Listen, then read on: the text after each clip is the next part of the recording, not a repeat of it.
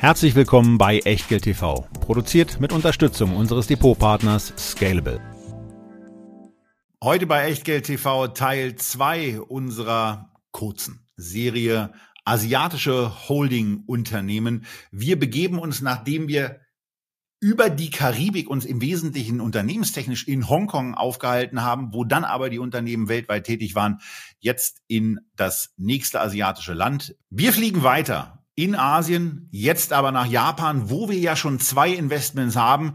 Und da wird es mal Zeit, nach den jüngsten Entwicklungen auf die aktuelle Situation zu schauen. Von daher schnell der Disclaimer und dann direkt rein. Asiatische Holdingunternehmen Japan.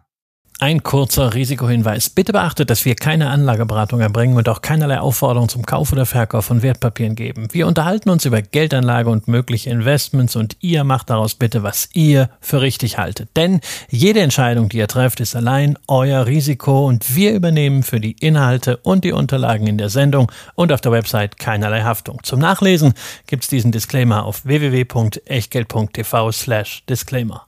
Yam Yam Wochen Teil 2 und jetzt kommt der Samurai Burger. Sag mal, der, äh, aber magst du mal kurz erklären, wo dieses Yam Yam herkommt, weil ähm, nicht, dass da jemand denkt, das ist hier irgendwas despektierliches. Nein, nein, nein, das ist, das ist, über, es ist eine, eine uralte Reminiszenz, nämlich Rüdiger Hoffmann. Ja, hallo erstmal. Ich weiß gar nicht, ob Sie es wussten. Der Rüdiger Hoffmann, der hat mal ein äh, Programm gehabt, das hieß Asien, Asien. Und da gab es ein Stückchen drin über das Huhn mit acht Kostbarkeiten, wo er zum Chinesen geht und dann einfach mal nachzählt, ob denn auch wirklich alle acht Kostbarkeiten da sind. Er stellt fest, es sind nur sieben und das Ganze endet damit, dass er dann, ich glaube, einen Wandteppich und ein Deckenlämpchen als Kompensation mitnimmt. Äh, sehr, sehr also das lustig. alles, Gibt's, falls ihr euch gefragt habt, wo dieses Yam Yam herkommt, bei unseren Asia-Wochen, ähm, das mal zu hören. Ich glaube, bei, bei McDonalds heißt es Asia-Wochen, oder?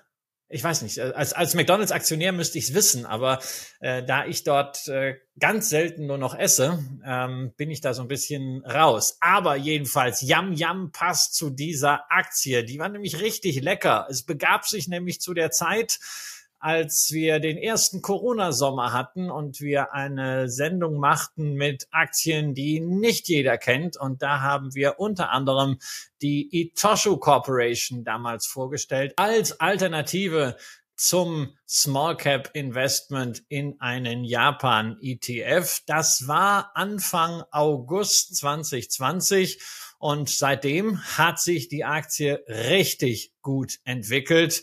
In Yen verdreifacht, in Euro mehr als verdoppelt. Allein in den letzten zwölf Monaten ging es um über 50 Prozent nach oben. Irgendwann etwas später ist sie dann auch ins Echtgeld-TV-Depot gewandert. Und nachdem Itoshu wie auch die Wettbewerber bereits Zahlen vorgelegt haben für das vergangene äh, Quartal. Geschäftsjahresende ist erst im März. Wollen wir hier mal drauf gucken, ob dieser Anstieg denn auch tatsächlich gerechtfertigt ist. Ja, und vielleicht nochmal zur, zur Herleitung auch. Wir haben insgesamt äh, vier Kaufversuche gemacht, zwei haben geklappt, äh, was bei den, äh, was beim, beim Start zumindest daran lag, dass wir ein Limit angebracht haben, was dann einfach über mehrere Monate nicht ausgeführt wurde, nämlich die 25,10 Euro waren es damals bei uns. Die haben zweimal nicht gegriffen und irgendwann haben wir dann aber auch wieder auf fundamentaler Ebene nachgeschaut, wie die Aktie eigentlich so im Moment aussieht und haben dann in zwei Transaktionen im April 23 zu knapp 30 Euro und nochmal im Juni zu dann schon 37 Euro knapp gekauft. Also wir haben quasi die Position in den steigenden Kurs hinein verteuert ähm, und liegen damit aber trotzdem im Moment 24 Prozent vorne. Naja, und auch wenn man sich eine Itoshu Christian ein bisschen länger anguckt, ähm, als nur als nur diese diese kurze Zeit sieht es ja sehr sehr beeindruckend aus. Insbesondere weil wir hier etwas haben was auf der logarithmischen Ebene dann eben auch klar macht wie diese Aktie eigentlich gelaufen ist. Aber wenn wir wenn wir jetzt mal direkt auch da einsteigen wollen wie es unternehmerisch eigentlich aussieht dann ist es eben so dass man bei einem Blick in die so aktuell wie möglich seienden Zahlen zumindest erkennt, dass sich in den letzten Monaten mit dem Kursanstieg und ähm, einer, einer nicht zusätzlich gestiegenen Profitabilität zumindest mal die Bewertung äh, erhöht hat, also auch deutlich höher liegt, als sie in den letzten Jahren gelegen hat. Und äh, vor dem Hintergrund ist es zumindest in der Tat ein Thema, dass man hier mal auf das guckt, was mittlerweile eigentlich so alles äh, reportet wurde. Dazu zählt unter anderem, ähm, weil ich diese Seite jetzt als erste gerade angeklickt habe, dass man äh, weiterhin ähm, Aktien des Unternehmens zurückkauft. Also man reduziert da langsam und stetig die Anzahl der ausstehenden Aktien. Und das kann man deswegen tun, äh, weil man weiterhin ganz gut unterwegs ist. Ich würde jetzt total gerne sagen, weil wir in der letzten Sendung ja auch schon erwähnt haben, dass Kommunikation ein total wichtiges Thema ist, dass Itoshu vor allen Dingen auch dadurch auffällt, dass sie eine extrem übersichtliche, anschauliche, schön und nachvollziehbare Art der Berichterstattung haben. Aber wenn man hier so durchblättert und das äh, können die Podcast-Hörenden dann machen, wenn sie einfach selber auf die Internetseite gehen und sich mal die ähm, Summary für das äh, dritte Quartal des Jahres 24, was das dritte Kalender, äh, das vierte Kalenderquartal 23 dann beinhaltet, ähm, wenn die das machen wollen, dann wird man dann sehen, ja, das ist auch einigermaßen schwer verdauliche Kost. Ich sehe jetzt gerade auch beim Betrachten, also die Videozuschauer können ja mal ganz nah rangehen, dass in, in dieser ähm, äh, Segmentberichterstattung eine mit Linien schräg schraffierte Grundlage für das geschaffen wurde, wo dran, wo dann in Blau drauf geschrieben wird. Ich glaube, sowas habe ich auch noch nicht so richtig gesehen, ähm, dass, dass man sowas macht. Also ähm, wir waren ja, wir waren ja letzte, in der letzten Ausgabe bei der CK Hutchison in der Berichterstattung so ein bisschen bei dem, bei dem Volkshochschulkurs, ähm, was grafische Darstellung belegt. Und ich glaube so ein bisschen, äh, dass CK Hutchison vielleicht einfach rüber nach, nach Tokio geflogen ist, um da mal bei Itoshu in die Lehre zu gehen, ähm, und, äh, ja, auf Windows 95 dann irgendwie äh, diese Berichterstattung gezimmert hat, denn also so richtig anschaulich, Christian, ist es nicht. Ja, ja, ja. Also ich muss sagen, da merkt man gleich wieder den Zahlenfetischisten. Ja, also ich hätte ja erstmal eigentlich unsere Zuschauer ein bisschen abgeholt, weil wir kriegen ja ständig neue dazu und es kennt ja, kennt ja vielleicht nicht jeder äh, die Etoshu, bevor ich gleich da mich lustig mache über Windows 95. Ja, ich glaube, bei der Deutschen Bahn setzt man noch Windows 3.1 ein. Ja, aber wenn es funktioniert, ist das fein. Und wenn wir über zeitgemäßes Design sprechen, dann gibt es natürlich ein ganz großes Vorbild im Investor Relations Segment und das ist Berkshire Hathaway. Die Homepage sieht immer noch so aus, als hätte Warren sie eines Abends mit dem Homepage-Baukasten äh, in den 90er äh, Jahren selber programmiert, aber es funktioniert eben und das sei auch schon vorweggeschickt. Bei Itoshu haben wir eine unglaubliche Tiefe an Zahlen, die sehr, sehr vielen Unternehmen sehr gut zu Gesicht stehen würde. Auch die von dir hier natürlich äh, zu Recht als unübersichtlich kritisierte Folie mit der Segmentberichterstattung, dass überhaupt für die Segmente nicht nur irgendwie Umsatzanteile adjustiert und sonst was ausgewiesen werden, sondern dass wir hier den Net Profit der einzelnen Segmente sehen. Das ist eine Qualität, die ich mir von vielen Unternehmen in der Berichterstattung Berichterstattung wünschen würde. Man hat hier zumindest die Möglichkeit, sich Details zu erarbeiten, was man bei vielen Unternehmen hierzulande nicht hat. Aber holen wir sie doch noch mal ab, alle Zuschauer. Was ist denn überhaupt Itoshu? Itoshu ist auch wieder ein Traditionsunternehmen, ähnlich wie Jardine Matheson, äh, ziemlich genau äh, so alt, nämlich 1858. Und es handelt sich hier um die zweitgrößte der sogenannten Sogo Shosha Vielleicht sagt man auch Sogo Shosha. Das werdet ihr mir sicherlich in den YouTube-Kommentaren sagen, wie man das richtig ausspricht. Es handelt sich hierbei um Handelshäuser, die früher den japanischen Unternehmen mit allerlei Services äh, behilflich waren, insbesondere dann auch nach dem Zweiten Weltkrieg, was die Erschließung von Märkten im Ausland anging. Und die haben sich danach im Grunde neu erfunden als Holdinggesellschaften, breit diversifiziert.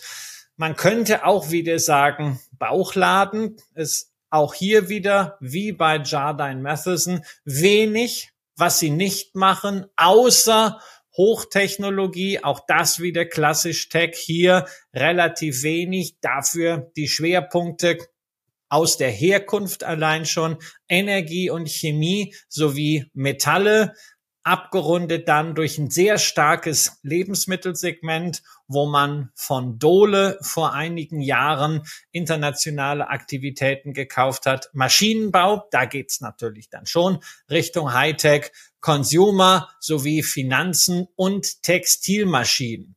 Ähm, beim Gewinn sehen wir, der Großteil kommt aus Metallen und Stahl. Und da haben wir gleichzeitig einen Grund dafür, warum die Zahlen auf neun Monatsbasis zuletzt schlechter waren als im Vorjahr.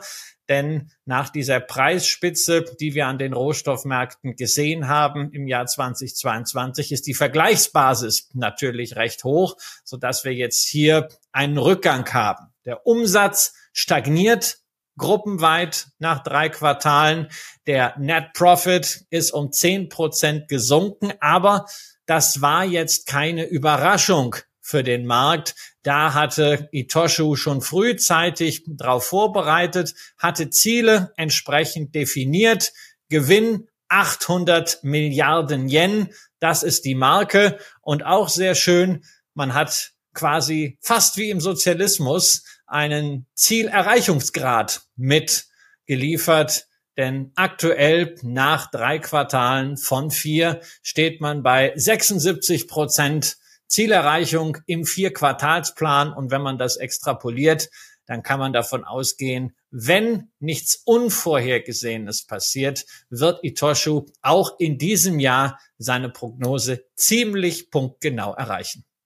Ja, das, das Beeindruckende an dem Unternehmen ist eben, dass sie auf, auf ganz vielen Ebenen eine in, in der Sendung auch noch kommende Aktie ähm, outperformed hat, äh, nämlich, nämlich die Softbank-Aktie. Wir werden es im weiteren Verlauf noch sehen, ähm, weil wir es da, weil wir es da vorbereitet haben. Ähm, aber das sieht dann schon äh, wirklich sehr, sehr beeindruckend aus und auch dieser, dieser typische Echtgeld-TV-Zeitraum seit 2008 bringt das eben ganz gut rüber und zeigt dann eben auch, dass es ja in der im, im Zuge der Finanzkrise mal deutliche Rückgänge gab. Aber wenn man sich dann die Amplituden nach unten im Unterwasserchart auch mal vergegenwärtigt, was so zwei, seit 2013 passiert ist, dann sind es Ausschläge nach unten, Christian, von so im Bereich 30 Prozent, was ja eigentlich ein sehr, sehr geringer Wert ist, wenn man sich äh, Schwankungsbreiten von, von anderen Titeln auch mal vergegenwärtigt und auch äh, sich selber klar macht, dass die Zeiten ähm, seit 2013, 14 ja nun nicht auch äh, arm von Herausforderungen für die Unternehmen war. Auch der, auch der Corona-Einschlag, der ist hier sehr, sehr gering gewesen mit einem, mit einem Rückgang im Bereich von um die, also weniger als 30 Prozent. Also da ist das Unternehmen, hat das Unternehmen eine ganz, ganz hohe Resilienz ausgearbeitet und ja, also ich bin im Grunde genommen schon vor allen Dingen gespannt, wie das jetzt, nachdem ja ein, ein Bewertungsniveau erreicht wurde, was wir in den letzten Jahren so nicht gesehen haben, äh, wie es wie es da weitergeht und wie es dem Unternehmen dann auch gelingt, wieder entweder in, äh, in, in günstigere Bewertungsebenen reinzuwachsen oder vielleicht auch aufgrund der Qualität und auch auch aufgrund des Investments von Warren Buffett ähm, ein, ein breiter anerkanntes Bewertungsniveau erreicht hat. Das äh, finde ich wirkt im Moment spannend. Wenn ich mir das aber alles angucke, so wie, wie die, wie die Itoshu im Moment so dasteht, dann ist es für mich im Moment so, ich würde im Moment auf keinen Fall ähm, nachkaufen. Ich sehe im Moment auch keine Veranlassung dazu, irgendwie mich von der Position zu trennen. Für mich ist es eine extrem stabile und auch angenehme Halteposition. Äh, ist es bei dir anders?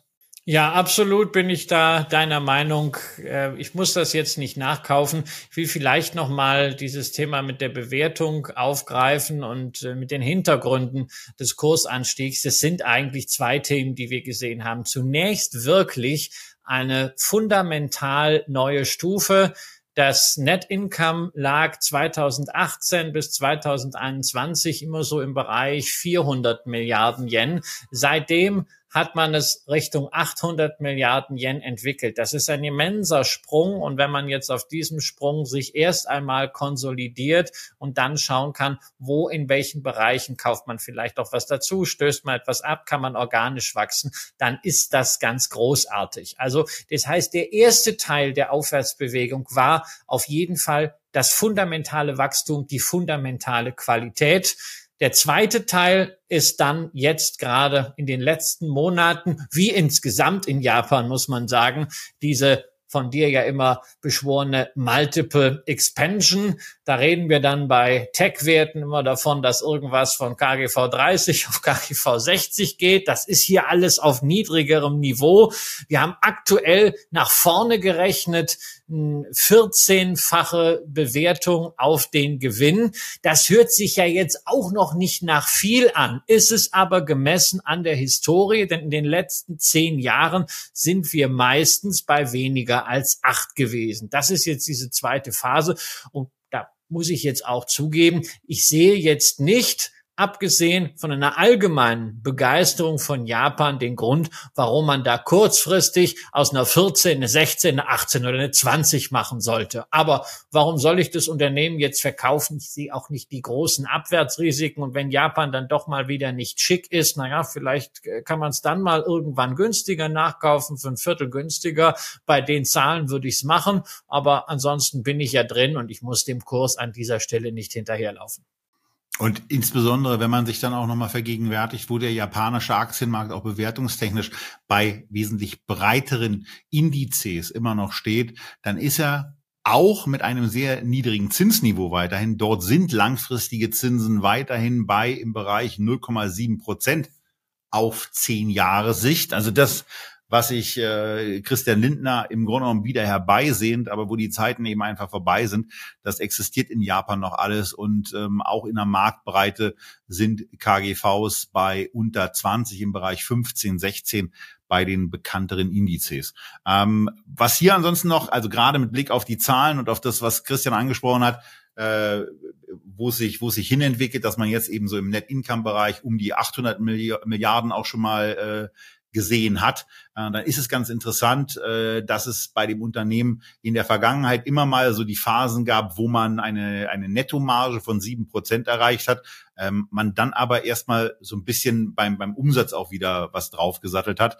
Ähm, das hat äh, in, in in 13 und 14 ganz gut geklappt. Dann muss es irgendwas gegeben haben, wodurch die Umsätze von 5,6 wieder auf 4,8 Milliarden abgesackt sind.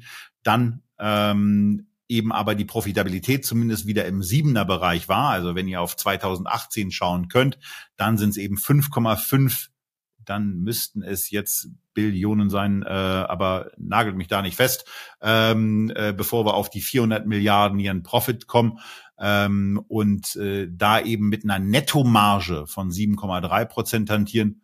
Und dann explodiert der Umsatz auf äh, über 11 Billionen, ist jetzt mittlerweile kurz vor den 14. Und naja, bei der Marge werden sich dann auch wieder langsam, aber sicher ranrobben.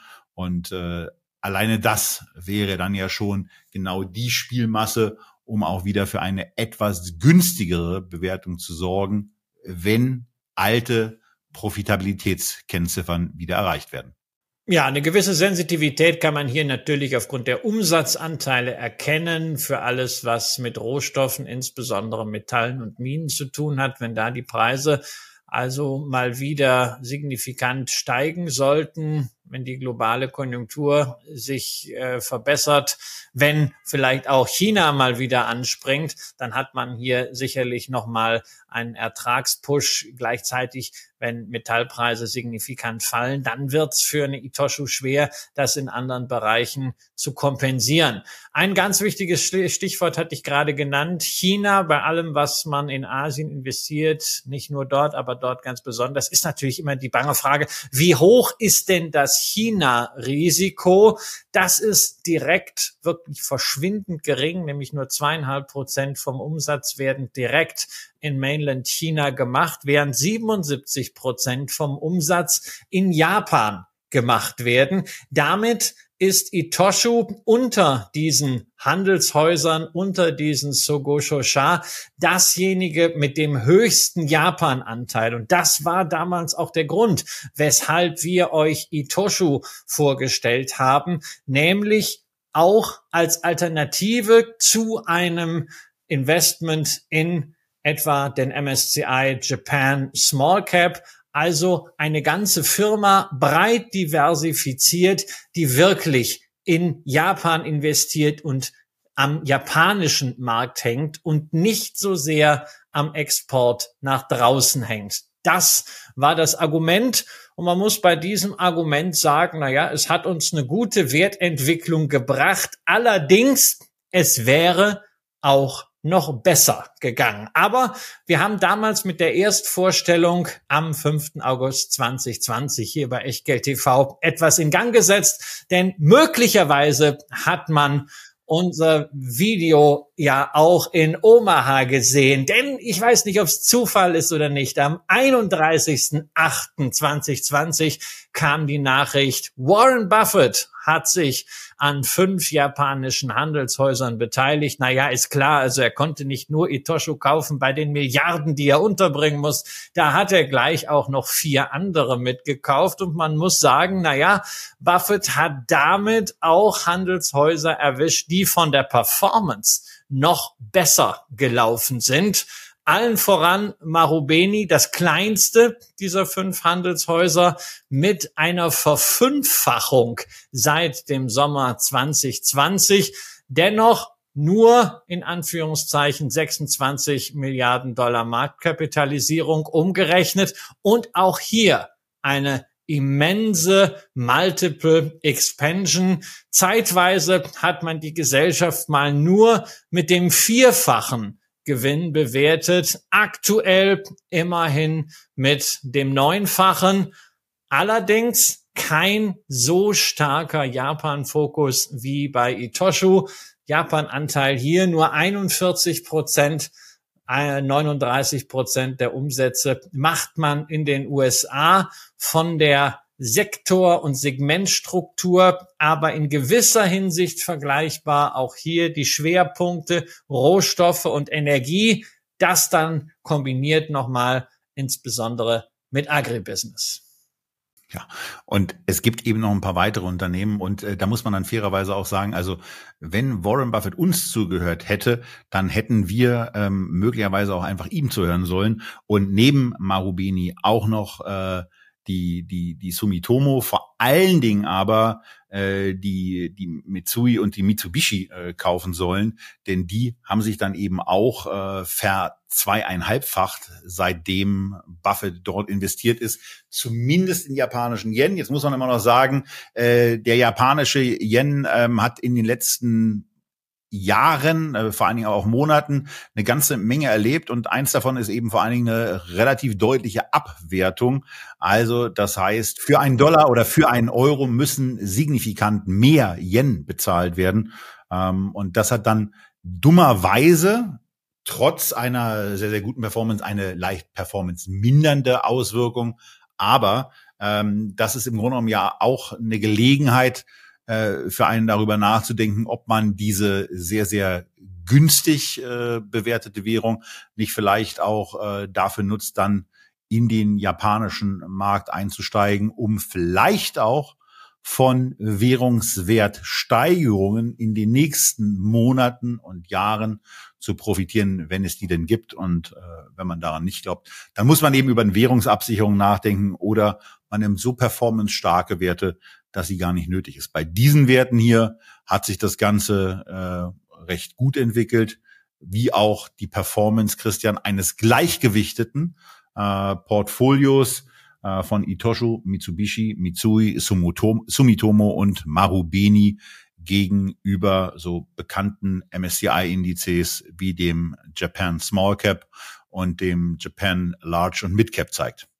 Ja, also wir haben da dann äh, in Summe eine Verdreieinhalbfachung seit dem Sommer 2020, während der MSCI Japan, der ja Large und Midcaps umfasst, 70 Prozent im Plus liegt auf Yen-Basis und der Japan Small Cap Index von MSCI 50 Prozent im Plus. Also muss man sagen, das grundsätzliche Kalkül äh, Japan direkt, nicht mit dem Small Cap ETF, sondern mit einer solchen breit diversifizierten Holding abzudecken oder eben eben wie Warren Buffett es gemacht hat, mit einem Basket aus diesen Holdings, das ist äh, schon gut aufgegangen. Noch zur Währungsseite darf man außerdem ja nicht vergessen, was für die Aktienkurse eher schlecht ist, ist für Unternehmen, die stark im Ausland aktiv sind, äh, dann wiederum gut. Das wirkt sich dann auf die Zahlen aus. Das ist sicherlich ein Hintergrund, warum Marubeni sich so erfolgreich entwickelt hat. Und auch Mitsubishi, Mitsui, Sumitomo haben natürlich davon partizipiert. Die haben auch ein paar Gemeinsamkeiten, nicht nur struktureller Art, dass sie wirklich sehr, sehr breit mit mehreren hundert Tochtergesellschaften am Markt agieren, dass sie international aufgestellt sind, dass sie den Fokus auch wegen ihrer Herkunft im Bereich Rohstoffe und Energie haben, sondern dass sie allesamt trotz dieser Multiple Expansion noch günstig bewertet sind. Eine Sumitomo beispielsweise bekommst du immer noch zu einem achtfachen Gewinn. Dabei übrigens auch noch dann quasi eine komplette Encarvis, denn Sumitomo hat inzwischen ein erneuerbare Energienportfolio mit einer Erzeugungskapazität von 2,1 Gigawatt aufgebaut. Das entspricht in etwa dem, was Encarvis im vergangenen Jahr auf dem eigenen Buch hatte. Du hast eine Mitsui, mit einer sehr starken Positionierung im Metallbereich, auch mit Blick auf Lateinamerika, wo man ein paar Beteiligungen gemeinsam mit dem Rohstoffriesen Wale hat und Mitsubishi sehr stark bei Energie, insbesondere Kohle und Gas. Das ist die teuerste von diesen Sogo Shosha momentan mit einem 15-fachen Gewinn bewertet. Und bei all diesen Zahlen darf man nicht vergessen, eben wegen der Rohstoffpreise, wegen des starken Basisjahres 2022 sind die Zahlen für die ersten neun Monate des vergangenen Jahres so etwa zehn Prozent durch die Bank schwächer. Aber ich finde das nicht beunruhigend. Und eine letzte schöne Gemeinsamkeit von allen Sogo Shosha ist das transparente Reporting für denjenigen, der wirklich tief einsteigen will. Der kann das dann auch. So, und während ich bei Itoshu euch schon nochmal diesen Unterwasserchart in Erinnerung rufen will, mit, ja, in 2008 ähm, einem etwas stärker zur Sache gehenderen äh, Rückgang, aber danach eben einer geringen Amplitude, kommen wir jetzt zu einem Unternehmen, wo wir genau diesen Unterwasserchart auch mal ähm, als erstes einblenden, denn da muss man einfach mal sagen, das ist eigentlich wie Flipper. Ähm, Softbank Group ist eine Aktie, die wir äh, seit langem regelmäßig hier besprechen, im Echtgeld-TV-Depot haben ähm, verschiedene Nachkäufe da auch getätigt haben und ähm, wo wir gleich keine Sorge auch auf die Positionsgesamtentwicklung kommen. Aber Christian, damit muss man schon mal anfangen. Also das ist hier, das Ding ist nichts für schwache Nerven. In 2009 minus 70 Prozent, in 2012 minus 40, in 2016 minus 55 Prozent, in 2020 dann einfach auch nochmal, ups, die Rutsche auf über 50 Prozent runter. Und nachdem sich die Aktie dann sehr, sehr schnell wieder erholt hat, ging es auch 2022 nochmal 60 Prozent nach oben. Also Flipper trifft's einigermaßen, oder?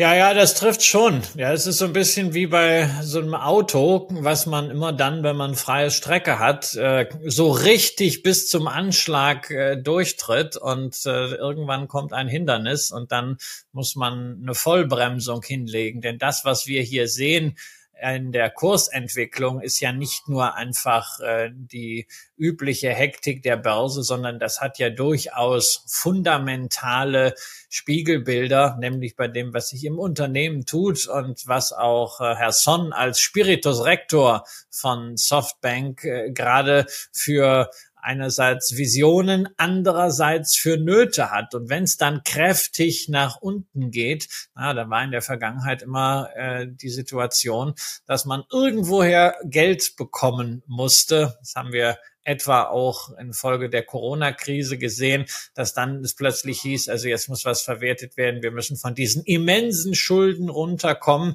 Das sind halt so Wellen, aber wenn wir auf den Langfristchart blicken, seit 2008 von 1000 Yen, ja, da ging es dann mal runter bis auf 300 Yen, aber von dort aus in extremen Wellen, selbst im logarithmischen Chart, aktuell auf 8000 Yen, das ist schon ganz, ganz ordentlicher Zuwachs. Selbst äh, bei Hold-Anleger sind da extrem zufrieden. Man musste also gar nicht diese Amplituden wirklich traden.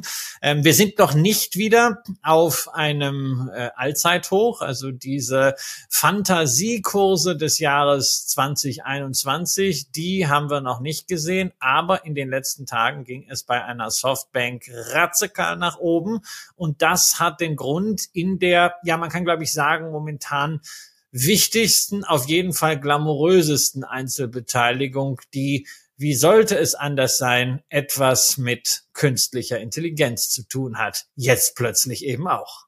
Ja, und äh, da kommen wir dann eben zu der Beteiligung arm. Vorher vielleicht mal noch der Hinweis, äh, dass so eben diese Position mittlerweile aussieht. Das hatte ich ja angekündigt. Wir haben also insgesamt 3.300 Euro investiert, die jetzt bei 4.600 angekommen sind. 90 Aktien sind im Bestand, die sich eben insgesamt 40 Prozent nach oben entwickelt haben. Also 1.300 liegt die Position vorne. Ja, und Christian, Christian hat es eben gesagt. Also wir sind ja, wir sind ja bei einer, bei einer, bei einer Thematik wie ARM ähm, in einer Situation, dass da, dass da ein Unternehmen ist, was es, ähm, was einen relativ wilden Ritt, äh, nachdem es dann irgendwann bei Softbank gelandet ist, hinter sich gebracht hat. Dann äh, gab es irgendwie Verkaufsabsichten, dann hat das irgendwie nicht so geklappt. Dann soll es einen Börsengang geben, das hat auch nicht sofort geklappt. Dann hat der Börsengang irgendwann geklappt. Dann war aber noch, dann war irgendwie aber eine relativ schleppende und ähm, schnarchige Entwicklung zunächst mal am Kapitalmarkt mit dabei. Und dann ging es nach Vorlage eben dieser Zahlen für das äh, für das Jahr für das Jahr 23 und die Bekanntgabe des Ausblicks äh, auf das Jahr äh, 24 äh, da ging es dann auf einmal ab. Man muss eben in der Tat dazu sagen, dass das Fiscal Year 24 im März endet, also das Q4 des Fiskaljahres 24 ist eben das erste Kalenderquartal.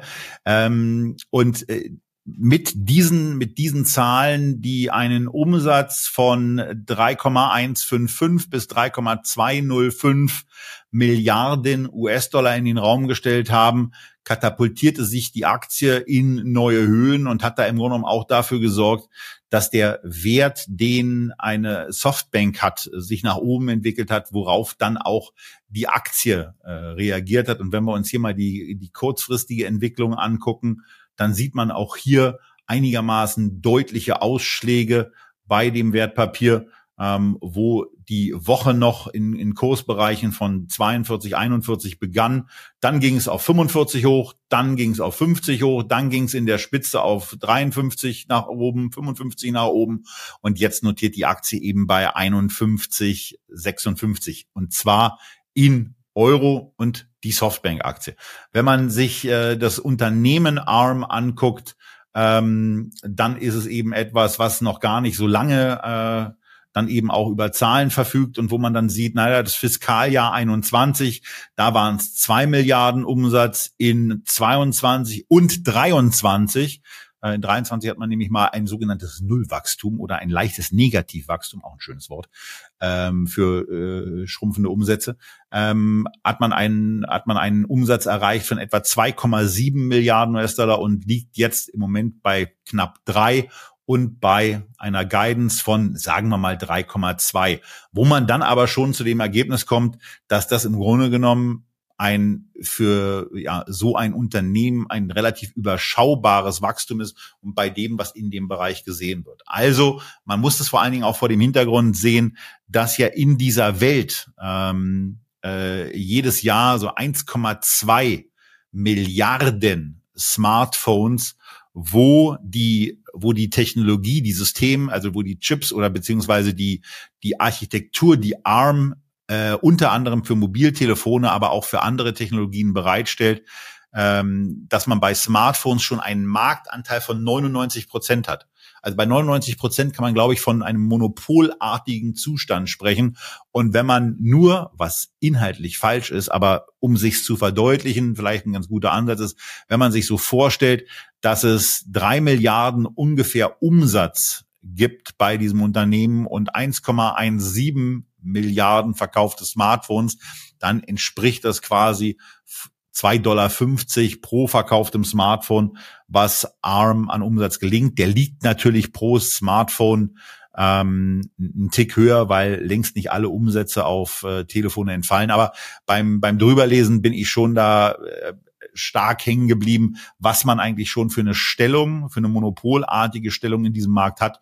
Und dass es dann mir zumindest irgendwie so vorkommt, dass die Umsätze dafür relativ gering und relativ überschaubar sind. Aber sei es drum, ähm, man muss sich ja dem Bewertungsverfahren im Grunde in irgendeiner Form annähern. Und wenn man, wenn man hier eben sieht, dass ähm, auf Basis der Ist-Zahlen, also das äh, dritte Quartal des Fiskaljahres 24 ist dann eben schon äh, in irgendeiner Form vorhanden und eingearbeitet, dass auf Basis dieser Daten es eben so ist, dass der Umsatz pro Aktie bei 2,85 Dollar liegt, dann ist es zumindest bei mir so, dass ich mir bei einem Aktienkurs von 120 US-Dollar einigermaßen verwundert die Augen reibe, denn wir haben hier nichts anderes als ein Kursumsatzverhältnis dann von 40.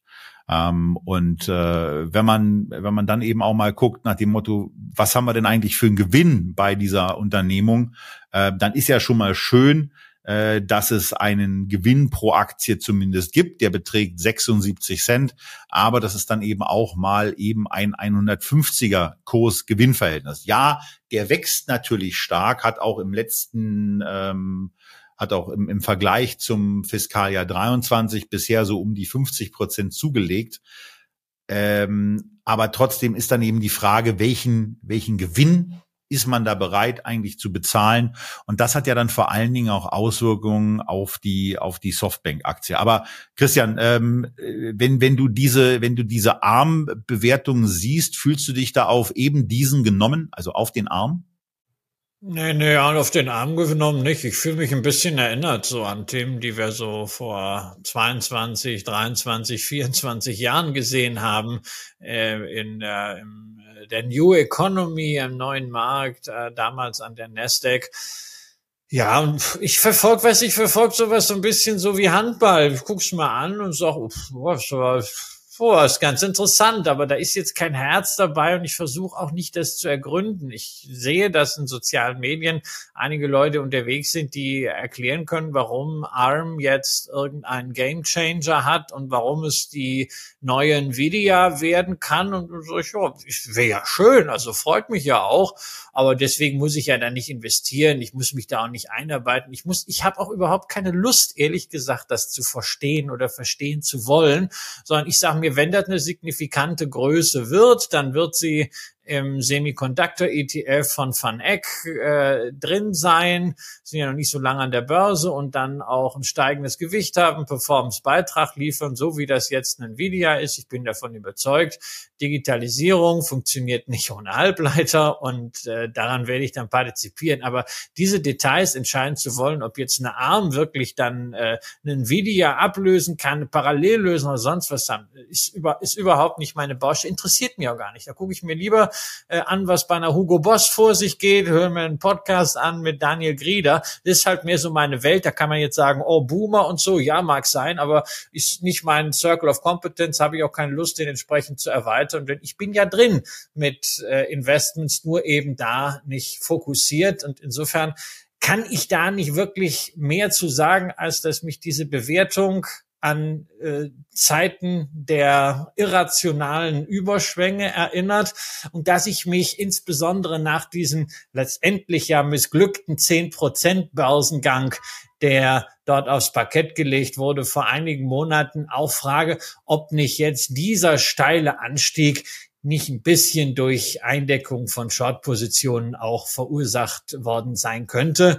Und darüber hinaus an dich natürlich jetzt die Frage, was bedeutet das Ganze für Softbank? Denn eins ist ja klar, auf der Bewertung, die wir momentan sehen für eine Arm, können die nicht 90 Prozent vom Unternehmen irgendwie verkaufen, so dass also der viel beschworene Discount an der Börse auf den sogenannten inneren Wert, Fair Value, Net Asset Value von Softbank, dass dieser Rabatt hier weiterhin seine Berechtigung hat.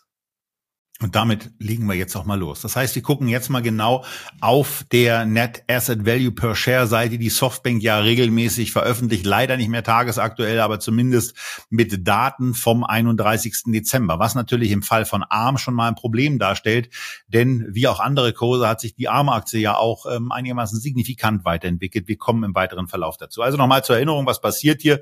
Es wird ein Net Asset Value ermittelt. Das ähm, äh, Ganze wird dann auch noch mal verglichen mit dem aktuellen, mit dem aktuellen Aktienpreis. Hier der Aktienpreis also auch vom 31.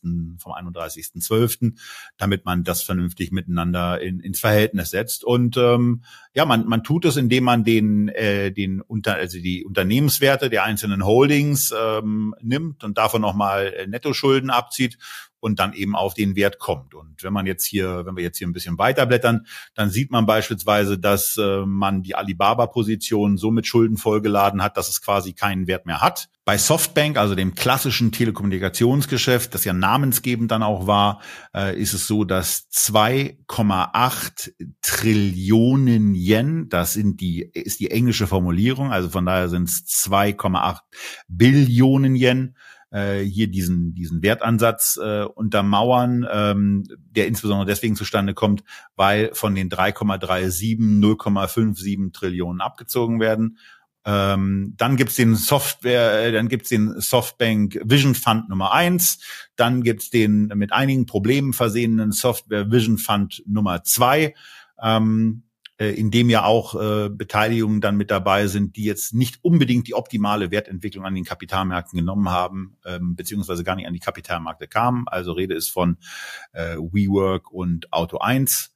Ähm, dann geht's weiter mit T-Mobile, mit Deutscher Telekom und dann kommt man irgendwann bei ARM schlussendlich mal an. Und dann sieht man, dass eine Position von ARM eben mit 8,13 Trillion Yen zum Jahreswechsel bewertet war. Da muss man dann aber sehen, dass bis zum 14.02., wo wir diese Sendung aufnehmen, diese Aktie um zwei Drittel höher notierte. In der Theorie, ja, nur in der Theorie bedeutet das dann einen um 5,5 Trillionen, also Trillion Yen höheren NAV, was mit den 19,2 Trillion, die es hier oben eben waren, bedeuten würde, dass da auf einmal 24,7 stehen, bezogen auf die einzelne Aktie. Und da wird's dann ein bisschen handlicher, sind es dann eben 16.850 Yen pro Aktie oder noch handlicher in Euro gerechnet steht das für 105 Euro pro Aktie. Das heißt, der Abschlag, der im Moment auf Basis des aktuellen Börsenkurses dort zu sehen ist, der ist eben in etwa 50 Prozent. Jetzt gibt's halt dieses. Sag mal, wenn ich dich jetzt, wenn ich dich mal kurz unterbrechen darf, ja. also wir verfolgen ja Softbank jetzt schon länger. Ich notgedrungen, weil du immer wieder gern darüber sprichst, du, weil du es im Depot hast. Ähm, dieser Abschlag, der war doch schon häufiger 50 Prozent, oder? Also ich weiß gar nicht, ob der dieses, schon häufiger 50 Prozent war. Ich glaube, lustigerweise, also, er war noch, er war noch nicht so, also er war bei 40 Prozent schon mal, er war bei 45 Ja, aber gut, 40 oder 50 oder 45 ist jetzt mal alles so eine, äh, eine Soße. Dieses Kalkül, dass irgendwann der Abschlag aufgeholt wird. Das scheint ja dauerhaft nicht aufzugehen, sondern man scheint ja tatsächlich, wie ja auch bei einer, äh, bei einer Porsche Holding, wie bei anderen Holdings, hier dauerhaft äh, so einen Sicherheitsabschlag zu machen. Äh, einerseits wegen dieser Themen, dass das ja eben keine liquiden Beteiligungen sind, weil du nicht einfach mal so 90 Prozent an Armen äh, heute Abend über den Markt schicken kannst, selbst wenn äh, Herr Son das will, zumindest nicht zu dem Preis. Und anders ist es natürlich auch so ein Misstrauensvotum äh, immer gegenüber äh, den äh, CEO, also beziehungsweise dem wahnsinnigen Teil seiner Persönlichkeit und den immensen Schulden, die auf dem Unternehmen lasten. Also kommt ja eigentlich die Wertschöpfung auch für dich als Aktionär daher, dass die Beteiligung insgesamt mehr wert werden. Ja, und das Problem, das Problem ist eben, also gerade wenn man so eine Alibaba-Position sieht, die in der Vergangenheit und in den vergangenen Sendungen äh, ja auch schon mal signifikant anders aussah, insbesondere was die, was die Asset-Backed äh, dahinter anbelangt, da, das war so der erste Punkt bei der Ansicht, als ich mir so dachte, hoppala, äh, das sah doch früher schon mal anders aus. Dann gibt's dieses Bewusstsein und jetzt äh, kommen wir genau zu der, zu der anderen Sichtweise und dem großen und lauten Moment mal, äh, Software Vision Funds, ähm, wie sieht's da eigentlich sich innerhalb äh, des Vermögens aus. Ähm, ob da wirklich diese 4,14 Trillion ein realistischer Ansatz sind, äh, muss da eigentlich auch bezweifelt werden, nach dem, was mit WeWork passiert ist. Ähm, und ARM. Ähm, ARM ist eben das Ding, wo wir ja eben schon gesagt hatten, die Bewertung ist eigentlich viel zu hoch. Und jetzt äh, in der Tat mal genau der Ansatz. Wenn man einen äh, Umsatz pro Aktie von 2,85 sieht und zumindest mal sagt nach dem Motto, diesen, diesen abstrus hohen äh, dieses abstrus hohe Price-Sales, Kurs-Umsatz-Verhältnis von 10, das setzen wir mal, weil bei dem Unternehmen freundlich gesinnt sind an, dann ergibt sich ein Aktienkurspotenzial von 28,50. Das bedeutet eine Abschlagsnotwendigkeit von 75 Prozent. Wenn man bei einem, bei einem Gewinn pro Aktie zumindest mal sagt, ja, okay, die wachsen relativ stark, aber oberhalb von 30 bei einem im Moment ja ohnehin von der Zyklik extrem protegierten und positiv betrachteten Bereich, dann setzt man eben einen Gewinn von 30 an äh, und einen Faktor von 30, dann kommt man auf ein Kursniveau von ungefähr 23 Euro. Das bedeutet einen Abschlag von 81 Prozent. Ähm, und äh, wenn man dann auch noch berücksichtigt, dass das Ganze ja in einer Dollarbetrachtung gerade gemacht wurde und man das Ganze auch irgendwie in Euro umrechnen müsste, dann kommt man wenn man äh, bestimmte Werte einfach mal so ansetzt, so vielleicht auf 21 Euro. 21 Euro im Verhältnis ähm, zu den zu dem Aktienkurs, den die den die Aktie am Jahresanfang hatte mit etwa 71 bedeutet jetzt nicht mehr, dass wir jetzt mal die Variante machen, was ist eigentlich mit einer zwei Drittel Wertsteigerung, wie sie aktuell aufgrund des Börsenkurses anzunehmen wäre und zudem ja, wie Christian zu Recht angemerkt hat, nicht mal eben diese Position liquidiert werden kann. Also 90 Prozent kannst du ja nicht eben auf den Markt schmeißen, sondern wir haben da eben die Situation, äh, dass wir das Ganze ein bisschen anders betrachten können und wahrscheinlich auch müssen und hier eben ein Net Asset Value dann herauskommt, der eben entsprechend niedriger anwirkt. Vorhin hatte ich diese 5,5 Milliarden, diese zwei Drittel Werterhöhung addiert. Jetzt muss man sagen, wenn 21 Euro der Wertansatz ist, 71 der Kurs vom Jahresanfang, dann ist es eine zwei Drittel Minderbewertung. Das Praktische daran ist, wir können diese 5,5 Trillion weiternehmen, äh, dies dann eben auch weiterhin sind und sagen, wir ziehen jetzt von den 19,2, die wir zum Jahreswechsel hatten, diese 5,5 ab. Und dann bleiben 13,7 übrig. Das wiederum bedeutet umgerechnet nicht mehr äh, ein, ein, äh, nicht mehr einen Aktienkurs von 16.850, wie er vorhin errechnen, errechnet wurde, sondern nur noch von 9.350. Und das bedeutet im Umkehrschluss dann ein, ja, eine, ein, im Grunde genommen Potenzialkurs von 58 Euro pro Aktie. Zugegebenermaßen auf Basis einer dann eben extrem negativen Sichtweise auch für die Armaktie. Aber ich muss ehrlich sagen, ähm, dieses, dieses Gefühl der Erinnerung an 2020 äh, an, an, an das Jahr 2000, an das Jahr 2001, die teile ich voll, insbesondere bei diesen ganzen Chip-Aktien. Ich erinnere mich noch an den Börsengangs, äh, an den Börsengang von Infineon, als äh, der ein oder andere Analyst eben äh, in Erinnerung rief, dass ich eine Aktie nicht nur einmal, sondern auch mehrmals halbieren kann.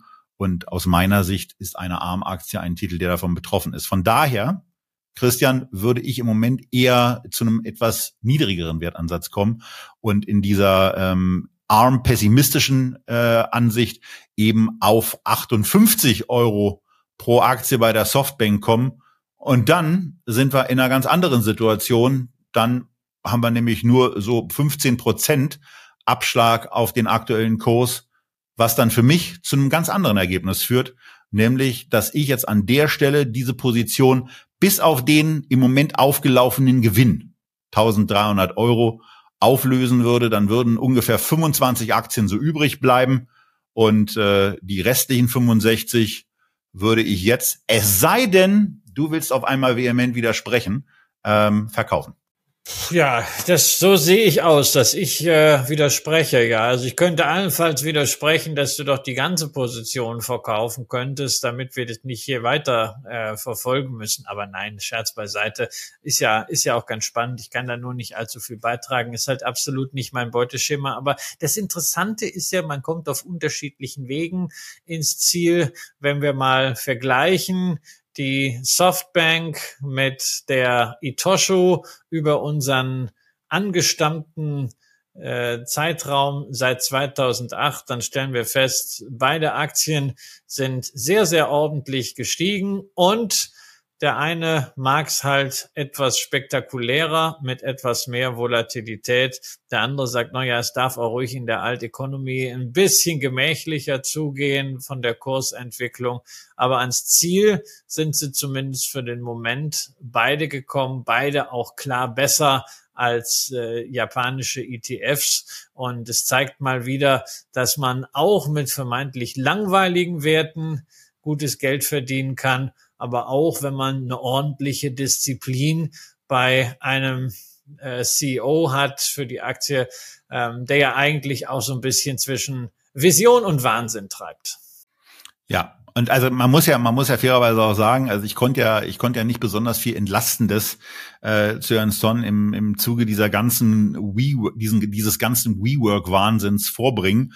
Und ähm, insbesondere wer dann auch die Serie dazu gesehen hat, der der, der muss ja dann wirklich sagen, wie kann man denn einem so, so, so Kernbekloppten äh, wirklich diese Form von Kohle anvertrauen? Also wie, wie, äh, wie muss man eigentlich drauf sein? Das werden wir bei Echtgeld TV vermutlich nie erfahren. Natürlich hätten wir Herrn Son total gerne mal für einen kleinen Plausch zu Gast. Alleine mir fehlt da äh, dann doch die Zuversicht, dass wir dieses IR at Echtgeld TV Format dann mit ihm mal realisieren werden. Ähm, aber wenn es doch so sein sollte, dann versprechen wir euch, seid ihr die ersten, die davon erfahren und ähm, dann äh, wird das sicherlich auch eine ganz spannende Sendung. Aber jetzt sind wir erstmal ähm, aus 65 Softbank-Aktien dann mit einem schönen Gewinn auch ausgestiegen ähm, und ähm, haben damit auch mal wieder ein bisschen Liquidität, um andere Käufe zu tätigen und überhaupt mal in den nächsten Wochen und Monaten generell ein bisschen Aufräumarbeiten im Depot äh, zu verrichten. Und darüber werden wir euch dann natürlich auch informieren wenn ihr wieder mit dabei seid. Bis dahin bleibt ihr bitte gesund. Lasst uns, weil ich das eben vergessen habe, unbedingt natürlich auch äh, eure Meinungen äh, zu Softbank, zu insbesondere zu ARM ähm, und natürlich auch Itoshu und den anderen Gesellschaften aus diesem Bereich da. Äh, vielleicht auch Wünsche, äh, wo ihr euch nochmal eine Vertiefung äh, vorstellen könntet. Und dann freuen wir euch, freuen wir uns, äh, wenn wir euch beim nächsten Mal äh, wieder hier bei Echtgeld TV zu Gast haben. Heute einen schönen Abend, einen schönen Tag, eine schöne, eine schöne Restwoche, wann immer ihr uns hört. Macht's gut. Tschüss aus Berlin.